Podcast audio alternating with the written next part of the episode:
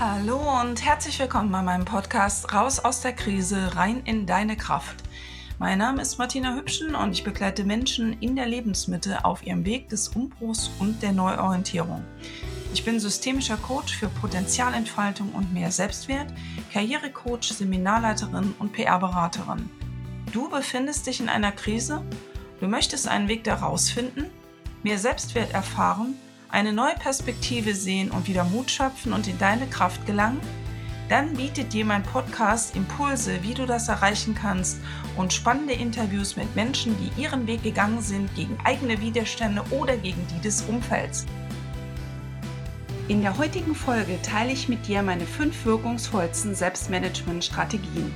Du erfährst, wie du Kraftquellen mehr Raum gibst und wie du im Alltag mehr Zeit und Klarheit gewinnst für dein Herzensthema bzw. dein Ziel, dem du mehr Gewicht geben möchtest. Ich wünsche dir viel Spaß und gute Erkenntnisse. Die erste Strategie, die ich gerne mit dir teilen möchte, ist die der Intuition. Viele reden ja in letzter Zeit davon, dass man seiner inneren Stimme folgen sollte und deshalb möchte ich das dir ganz besonders ans Herz legen. Höre einmal in dich hinein und frage dich, welchem Thema möchtest du mehr Aufmerksamkeit geben? Das ist total wichtig, denn dann weißt du, wo dich deine innere Stimme, der andere Begriff für Intuition, hinführt. Und dieser Stimme versuche einmal zu folgen und dich dieser Stimme auch mehr zu öffnen. Die zweite Selbstmanagement-Strategie heißt Energieräuber und Kraftquellen. Also, was will ich damit sagen? Was hält dich davon ab, deinen Themen mehr Raum zu geben? Welche Energieräuber möchtest du gern begrenzen? Mache dir gern Notizen, wenn du magst. Wer oder was für Dinge rauben dir Energie? Und welche Menschen und Dinge geben dir Energie? Bei welchen Aktivitäten und in welcher Umgebung kannst du deine Akkus aufladen und wird deine Kraft gestärkt? Mache dir Notizen gerne dazu, um einen besseren Überblick zu bekommen, wer wirklich in deinem Leben für den Zustrom an Energie und Kraft steht, dir da weiterhilft und gut tut und welche Dinge und welche Menschen eher deine Energie abgreifen und rauben. Du wirst überrascht sein, wer oder was es genau ist. Die dritte Selbstmanagement-Strategie ist, priorisiere dich im Alltag. Setze Prioritäten. Was sind die wirklich wichtigen Dinge und Themen, um deine Ziele zu erreichen? Gehe einmal in dich hinein und höre, wofür du gerne mehr Zeit und mehr Ruhe vor allen Dingen hättest. Setze dir klar vor Augen, welchen Themen du mehr Zeit einräumen möchtest und reduziere das, wo deine Aufmerksamkeit auf Dinge gelenkt wird, die dir wertvolle Zeit rauben. Mach dir danach eine Liste am besten. Was ist Prio 1? Was ist für dich das Allerwichtigste, was du als erstes angehen möchtest und wo du auch viel Zeit für brauchen wirst? Was ist Prio 2, wo du etwas weniger Zeit verbrauchst und etwas weniger auch Zeitraumfenster brauchst und so weiter. Das gibt dir schon ein bisschen mehr Struktur, um im Alltag zu sehen, wo sind wirklich die wichtigen Dinge, auf die ich fokussieren möchte. Und man sagt ja nicht umsonst, the flow goes where the focus is or where the focus uh, goes. Also der Flow kommt dahin, wo eigentlich dein Fokus, deine Aufmerksamkeit sich hinlenkt. Und dann kommen die Dinge eigentlich ziemlich automatisch oft schon auch in Gang und in einen tollen Fluss. Die vierte Selbstmanagement-Strategie ist die des Zeitmanagements. Ja, es wird oft in der Gesellschaft darüber diskutiert. Äh, viele machen dazu Fort- und Weiterbildung.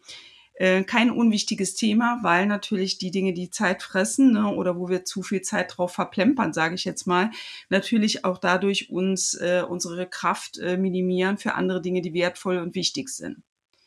Verschaffe also diesen Themen Zeit, ne, dass sich dazu äh, Ideen entfalten können, die dir wirklich wichtig sind, für die du Zeit brauchst und für die du die Zeit auch einplanen musst. Strukturiere deinen Alltag so, dass neben deiner Familie, deiner Arbeit und privaten Verpflichtungen ein Zeitfenster für dein Herzensthema reserviert ist.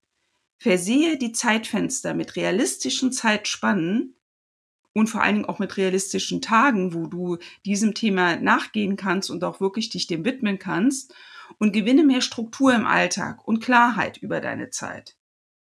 Und noch ganz wichtig, informiere dein Umfeld darüber. Zum Beispiel, dass du morgens, wenn du selbstständig bist oder du bist alleinerziehend, morgens von neun bis zehn beispielsweise meditierst oder ähm, an deinem Businessplan arbeitest oder einen Kurs in XY machst, einen Selbstlernkurs machst oder äh, weiter an deiner Geschäftsidee bastelst. Dafür brauchen wir Zeit, an der wir relativ ungestört sind. Wenn wir häufig gestört sind, ist damit nicht nur der Fluss unterbrochen, sondern vor allen Dingen auch deine Aufmerksamkeit und diese gute Energie und die Kreativität, die du vielleicht gerade am Aufbauen bist, geht in dem Moment, wo wir unterbrochen werden und auch mit Störungen vor allen Dingen verbundene Unterbrechungen, geht dann meistens flöten und tritt in den Hintergrund. Das heißt, unsere Kreativität wird vielleicht abgeschnitten und wir müssen erst wieder schauen, wie wir in diesen Fluss kommen.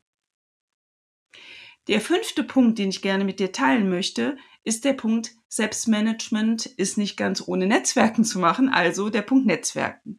Sieh dich um, wer in deinem Umfeld, Familie, Freunde, bekannte Kollegen und so weiter, wer hat vielleicht schon Erfahrungen mit deinem Herzensthema, dem du mehr Zeit widmen möchtest, gemacht und kann dir wertvolle Tipps geben. Fehler müssen nicht doppelt gemacht werden. Man kann diese Zeit sparen, die dabei drauf geht. Und vor allen Dingen, es darf auch mal leicht gehen. Es muss nicht immer als schwer und mühselig recherchiert und aufbereitet werden, sondern es, jemand sagt dir ein, ein gutes Stichwort dazu, gibt dir einen guten Tipp dazu und du sparst dir dann vielleicht elendig lange Stunden mit äh, Eigenrecherche und natürlich halt auch mit eigenen Trial and Error, also Fehler zu machen.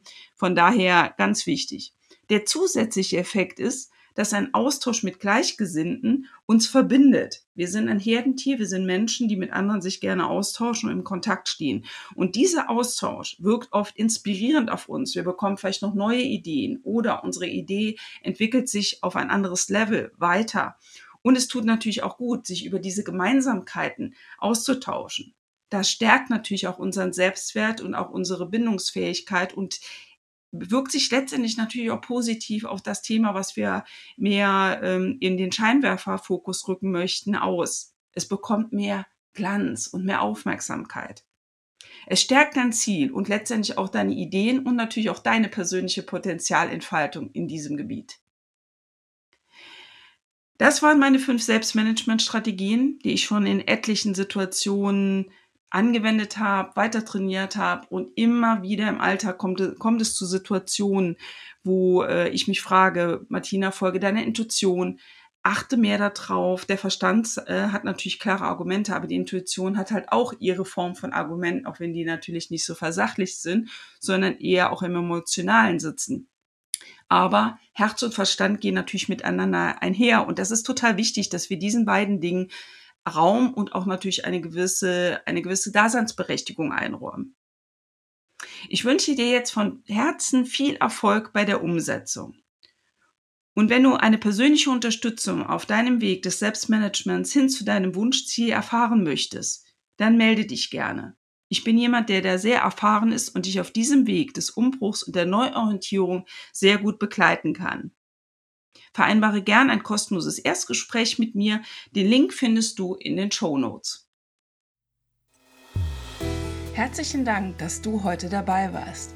Hat dir die Folge gefallen? Dann freue ich mich über eine 5-Sterne-Bewertung und dein Feedback bei iTunes, Spotify oder dem Kanal, auf dem du diese Episode gehört hast. Wenn du keine Folge verpassen möchtest, abonniere meinen Podcast einfach. Mehr erfährst du in den Show Notes.